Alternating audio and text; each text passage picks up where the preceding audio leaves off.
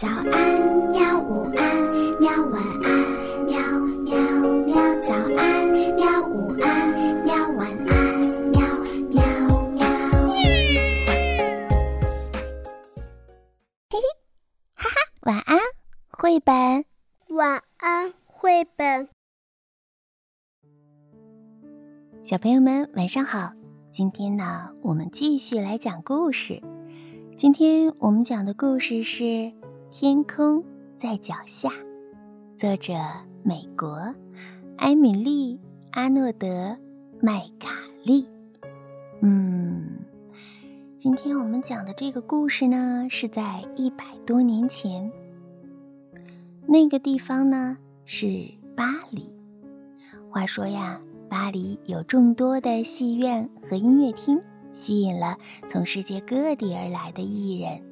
在当时，最好的落脚处呢，就要算是寡妇葛太太那间位于英格兰大街上的小旅店了。远从莫斯科、纽约各地的演员、杂耍艺人和特技高手们都喜欢来这儿，享受葛太太的拿手菜和羽绒床。葛太太呢，辛苦的工作，尽量啊让客人住得舒舒服服的。她的女儿莱瑞也是勤快，她会切洋葱、剥土豆、洗床单、拖地板，没有一样啊是她不拿手的。她还是一个很好的听众，最喜欢听流浪艺人们讲城里或者是旅途中的各种的冒险故事。一天晚上，一个瘦高而且神色忧伤的陌生人来到了旅店门前。他告诉葛太太，他叫做贝利尼，曾经是一个走钢索的特技演员。他说：“我需要一个房间，好好的休息。”葛太太说：“好的，我有一间房间很适合你，贝利尼先生，就在后院，很清静。”只是在一楼看不见风景。陌生人说：“嗯，那很好，麻烦你把饭送过来，我想一个人吃。”第二天的下午，米瑞呢就去后院收床单，然后他就看见那个陌生人在横跨院子的绳索上走着。哇，米瑞看呆了，他想，一个人能做的事情当中，嗯。这一定是最神奇的。他的两脚发痒，恨不得立刻跳上绳索，站在贝利尼的身边。米瑞就鼓足了勇气，开口喊道：“贝利尼先生，我想跟你学习走钢索。”贝利尼叹了口气说：“唉，那可不好。你一旦开始学了，脚就不愿意再踩在地上了。”请教教我吧，米瑞恳求他。我的脚已经不愿意了。但是先生还是摇了摇头。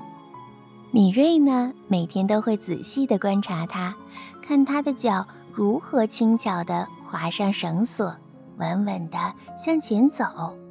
他的两眼直视前方，从不朝下看，那神情啊，好像是在做梦。米瑞再也忍不住了，一看到贝利尼出了门，他便跳上了绳索，要自己试着走一走。他站在绳索上，手臂晃动的像旋转的风车，他一下子就摔在了地上。嗯，贝利尼怎么走起来会那么轻松呢？米瑞想，如果我继续努力的话。一定能够学得会的。试到了第十次，米瑞呀，终于能用一只脚在绳子上保持几秒钟的平衡。经过了一整天的练习，他已经能踏出三步，而且呀，不摇晃了。米瑞继续的苦练，不知道摔了多少次。一星期之后呀，米瑞终于可以走完全程，而且。不跌倒了，他迫不及待地想要表演给贝利尼看一看呢。贝利尼看了之后，沉默了许久，才说：“一开始啊，每个人都会失败的，但是大部分人都放弃了。嗯，你却能一直试着下去，或许啊，你是有天分的。”哼哼，谢谢你，米瑞说。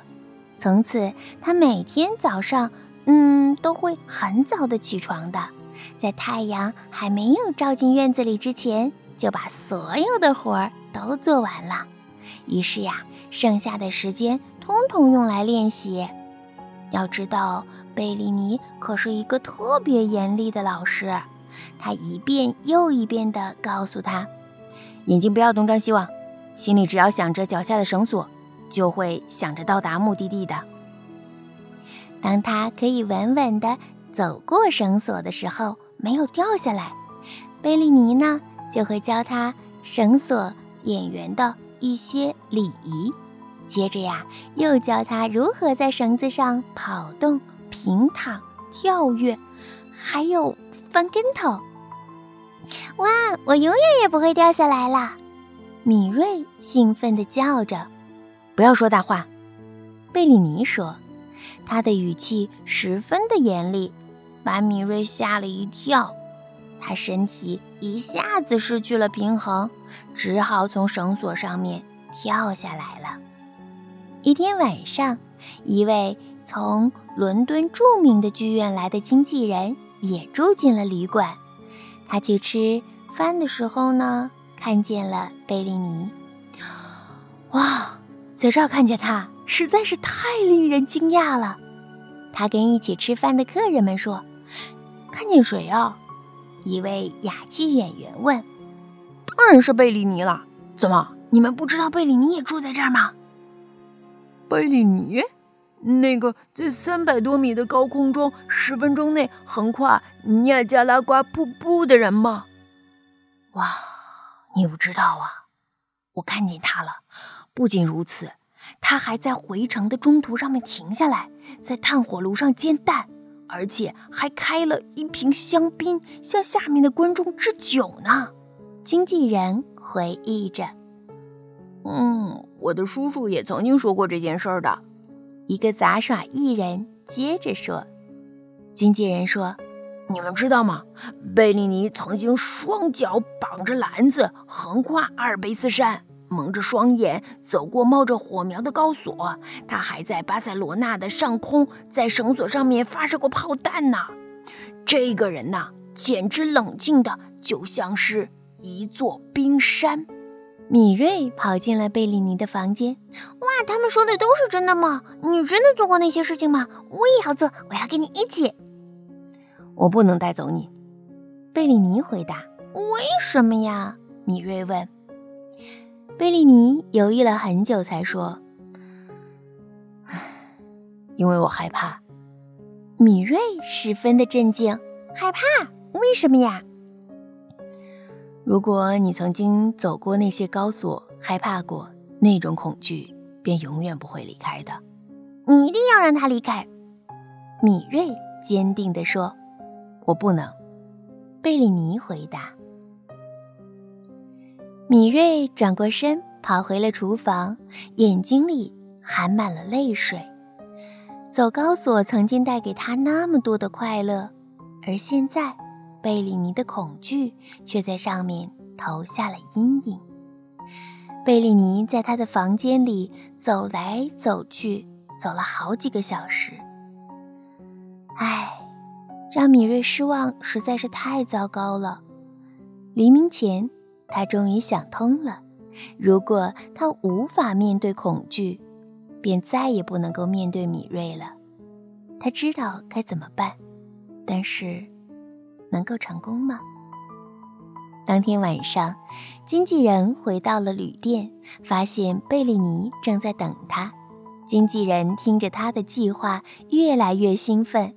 他向贝利尼保证：“你放心，我一定会准备好的。”同时，他又对自己说：“哇，我可要好好的赚上一笔了！我是多么幸运呐！正好这个时候在巴黎。”贝利尼找来了一条中间缠着钢丝的绳索，又借来了一个绞盘，连夜将钢索布置好。第二天晚上，米瑞听见街上一阵闹哄哄的声音。他的母亲葛太太说：“快去瞧瞧吧，也许能让你开开心心的。”广场早已经被人群挤得水泄不通了，人太多了。一开始，米瑞几乎看不见经纪人在空中打的亮光圈。伟大的贝利尼回来了！经纪人喊道。那会是真的吗？米瑞又兴奋又紧张，他的心砰砰的狂跳着。贝利尼踏上钢索，向观众致敬。他向前迈出一步，却僵住不动了。群众疯狂地呼喊着，但是有什么不对劲儿的？米瑞知道那是怎么回事儿。这个时候呀，他跟贝利尼是一样的。僵在了那里。忽然，他转身用力地撞开身后的门，跑进去，飞奔上楼梯，直冲到顶楼，再爬上屋顶。他向贝利尼伸出双手，贝利尼也微笑着向他走来。敏锐的脚一踏上高索，立刻感受到极大的快乐，正如梦想中那样，他在星光下横跨夜空。哇，太精彩了！真的是太精彩了！观众们疯狂的喝彩。贝利尼的高徒啊！经纪人高声的叫着，他高兴的不得了，已经在计划贝利尼和米瑞的环球演出了。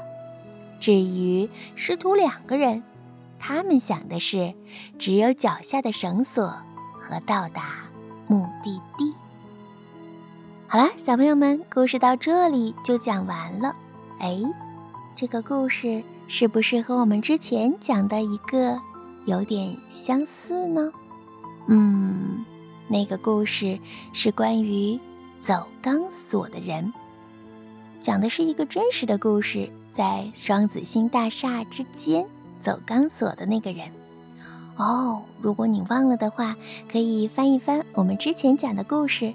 去听一听吧，嗯，相信你这一次在听的时候就知道为什么他那么勇敢了。好啦，今天就到这里吧，晚安。好吧，晚安，绘本。可是我还想看看星星。